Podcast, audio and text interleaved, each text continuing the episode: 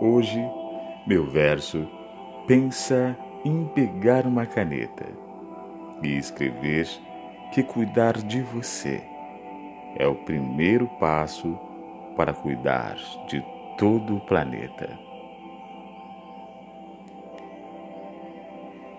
Arthur Martins Filho, podcast, programa Dançando a Poesia. Um abraço para você.